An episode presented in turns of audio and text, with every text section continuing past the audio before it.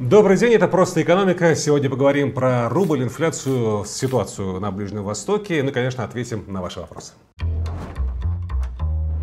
Начнем с инфляции. Для разминочки. Вышли официальные данные Росстата по индексу потребительских цен за 2023 год. Плюс 7,42%. Вот настолько все официально подорожало в России за прошлый год. Э, как-то не верится, думаете вы, и я с вами согласен. Сейчас даже объясню, кто еще согласен а, с вами. Но вернемся к официальным цифрам. Что у нас конкретно подорожало? Яйца куриные плюс 61%, куриное мясо плюс почти 28%, овощи 24%, сахар плюс 11%. Есть, кстати, и подешевевшие вещи. Что подешевело? Масло подсолнечное минус там почти полтора, крупы 2,5%, макароны почти на 4% подешевели. Интересно будет в комментариях почитать, что вы думаете о том, насколько лично для вас изменились цены цены за 23 год.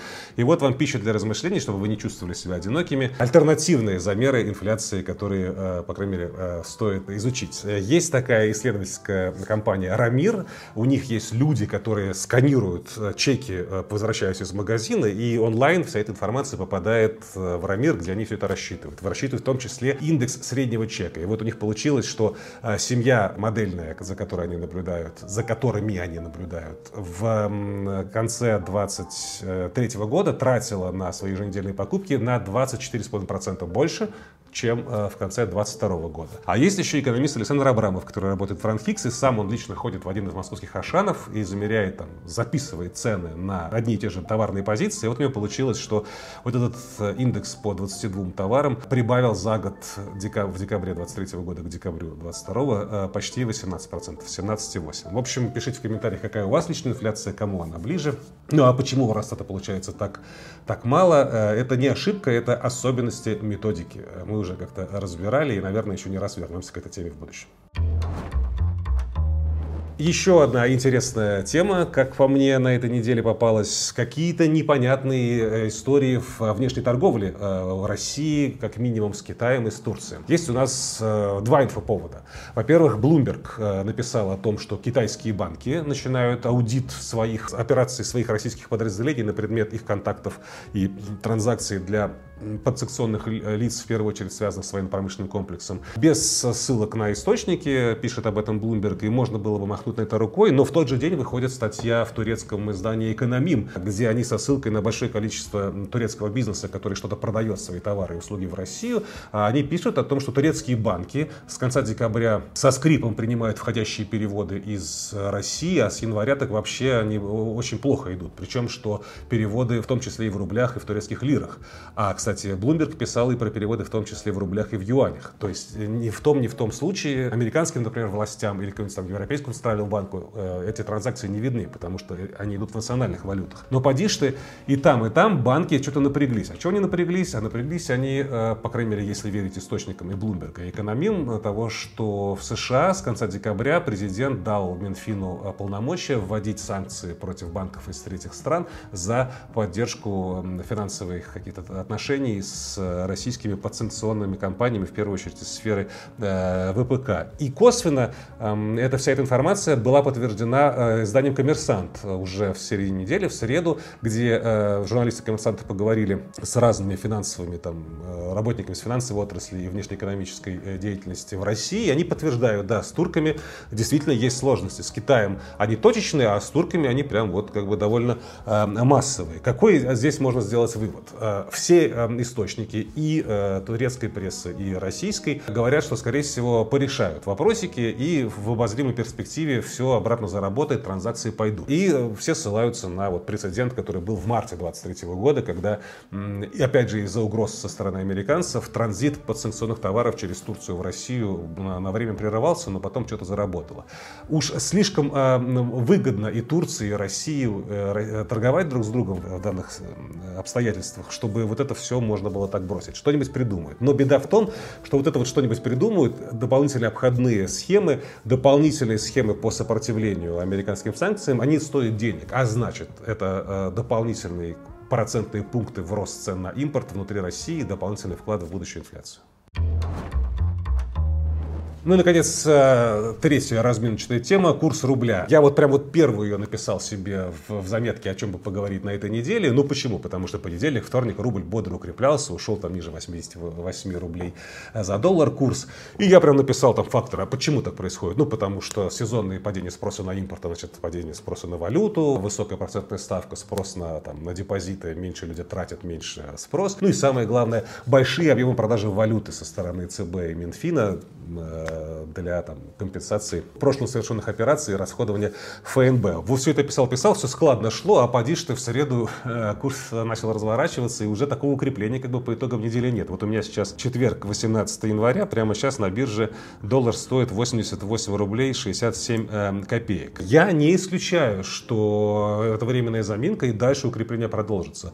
Вполне возможно, что на, на фоне низкого спроса на валюту, на фоне высокой ставки в рублях и на фоне повышенных объемов продажи валюты со стороны ЦБ э, можем увидеть 85 рублей, например, за доллар в, в обозримые недели, по крайней мере, там до конца зимы. Дальше есть сомнения, и этими сомнениями я поделюсь э, в блоке ответов на ваши вопросы, потому что там как раз мы тему про рубль продолжим. Ну и, наверное, сейчас перейдем э, к таким основным или основательным темам, о которых сегодня хотелось бы поговорить. Первую, э, уже по нашей сложившейся традиции, мы называем ближневосточный замес. Э, действительно, ускоряются, по крайней мере, если смотреть новости, политические и геополитические события в таком макрорегионе Ближний Восток. Уже этот Иран, Пакистан, уже ракеты туда-сюда летят, хуситы, американцы. В общем, если совсем коротко как бы проследить, что происходит. В октябре Хамас нападает на Израиль, Израиль Израиль бьет по Хамас в ответ.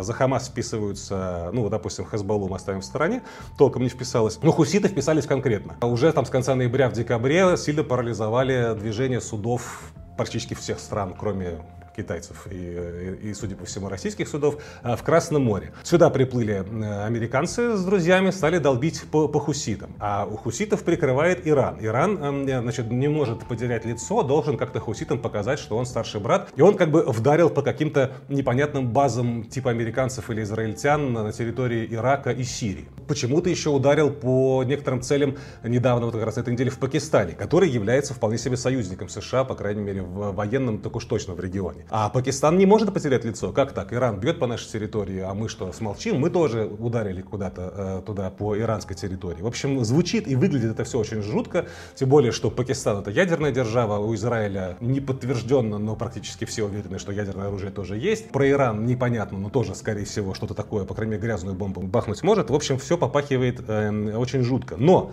при этом давайте посмотрим, что удары все эти аккуратные, риторика аккуратная. Никто особо там оружием, по крайней мере, на словах сильно не бряцает. По крайней мере, на словах не видно, что стороны хотят действительно погрузиться в большой замес. По-настоящему, по-серьезному, там, э, вот в глотке друг друга вцепились только Хамас и Израиль. Вот там настоящая война. А все остальное это как какой-то скорее, ну, может быть, хуситы еще. В остальном э, это похоже на что происходит такая логика сохранения лица. Тут нам ударили, мы не можем это стерпеть, мы аккуратно даем симметричный ответ. Но дальше мы не идем на, на какую-то эскалацию. С одной стороны, это успокаивает, а с другой стороны, вот эта вот логика сохранения лица и пропорционального ответа, она может со временем привести к такой эскалации, на которую изначально все противоборствующие стороны не рассчитывали. Но сохраняя эту логику, что мы должны дать пропорциональный ответ, э, с каждым разом этот ответ должен быть все больше и больше. И, в общем, э, риск того, что все это разгорится, э, нельзя исключать точно. Но пока, если смотреть на, на то, как деньги глобальные, мировые деньги смотрят на этот конфликт, мы видим, что нефть особо не дорожает, газ особо не дорожает, хотя это нефтяной регион, и были новости о том, что газовозы теперь из Катара через Красное море не ходят, и российские газовозы тоже Красное море теперь избегают. Растут, да, ставки на морские перевозки, контейнерные, там, наливные, балкерные какие-то суда, но и, и все. Пока в экономическом плане это единственное последствие вот этого конфликта, и дай ты бог, что этим все и ограничится, честно говоря. Еще одна тема. Э, попался мне на глаза опрос, который провел сервис Superjob. Опрашивал он э, почти в 200 э, городах российских представителей, тысячи респондентов из разных компаний. Это, в первую очередь, представители производственных предприятий. Были, опрос проводился весь декабрь. И главный вопрос, который им задавали, ощущается ли в вашей компании кадровый голод? И результаты этого опроса, честно говоря, шокирующие или отрезвляющие. Из всех опрошенных 86% ответили, что да, в их компании ощущается кадровый голод. Если пройтись конкретно по отраслям, то практически э, везде больше 80%, где-то вообще под 90%, как, например, в транспорте, логистике. Если конкретно по специальностям пройтись, о чем говорили люди, в логистике особо не хватает водителей и складских рабочих. На производстве и строительстве, опять же, квалифицированных э, рабочих инженерно-технического персонала, в продажах линейного персонала, грузчиков, комплектовщиков, в автосервисах не хватает людей и разнорабочих, в финансах не хватает продажников. И, в общем, э, хотелось бы тут к вам обратиться с вопросом, в какой сфере работаете вы,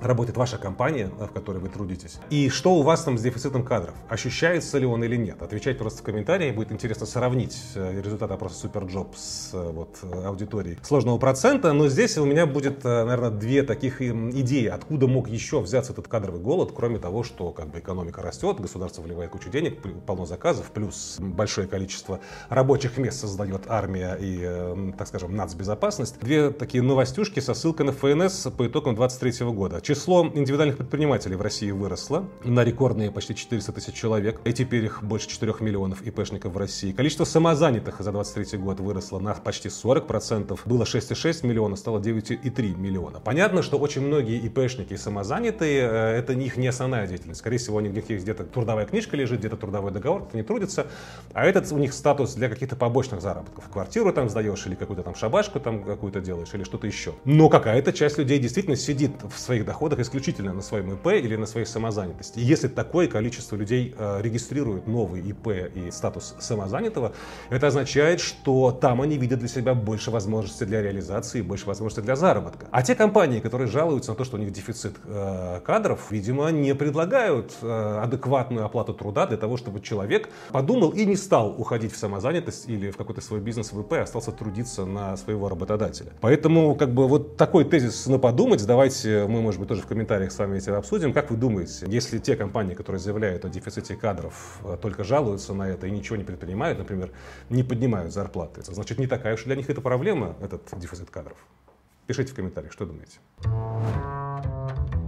Ну и давайте перейдем к ответам на ваши вопросы. Александр Даренский, или Даренский, простите, э, если я неправильно поставил ударение, спрашивает, будет ли доллар снова по 100. Э, Александр, отличный вопрос. Будет, я считаю. Россия все еще сильно зависит от импорта. Импорт оплачивается в валюте. Если э, импорта нужно много, а экспортные доходы России сокращаются, например, дешевеет нефть, или, например, санкции работают более-менее эффективно, возникает дисбаланс спроса и предложения валюты, и рубль начинает ослабляться есть у меня ощущение, что в этом году мы увидим 100 долларов э, за э, 100 рублей за 1 доллар. Когда это случится, я утверждать не буду, я не знаю. И никаких ставок я лично не делаю, я просто свободный кэш пытаюсь хранить в чем-то, что сберегает вот эти вот деньги от ослабления рубля.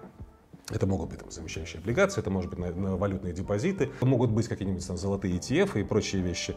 Вот может просто кэш в виде, на, в виде э, долларов или евро. Но э, лично я э, выстраиваю свою там, стратегию своих сбережений о том, что рубль будет ослабляться. Евгений спрашивает, какие будут сценарии для экономики России в случае победы в СВО. Стоит ли ожидать сближения с Западом, либо в случае победы Трампа э, на выборах? Ну, смотрите, Евгений, ответ на ваш вопрос отсутствует. Э, это дискуссионная тема. Но если вы спрашиваете мое мнение, то, смотрите, надо начинать ответ на этот вопрос с определения. Что э, и кем будет считаться победой?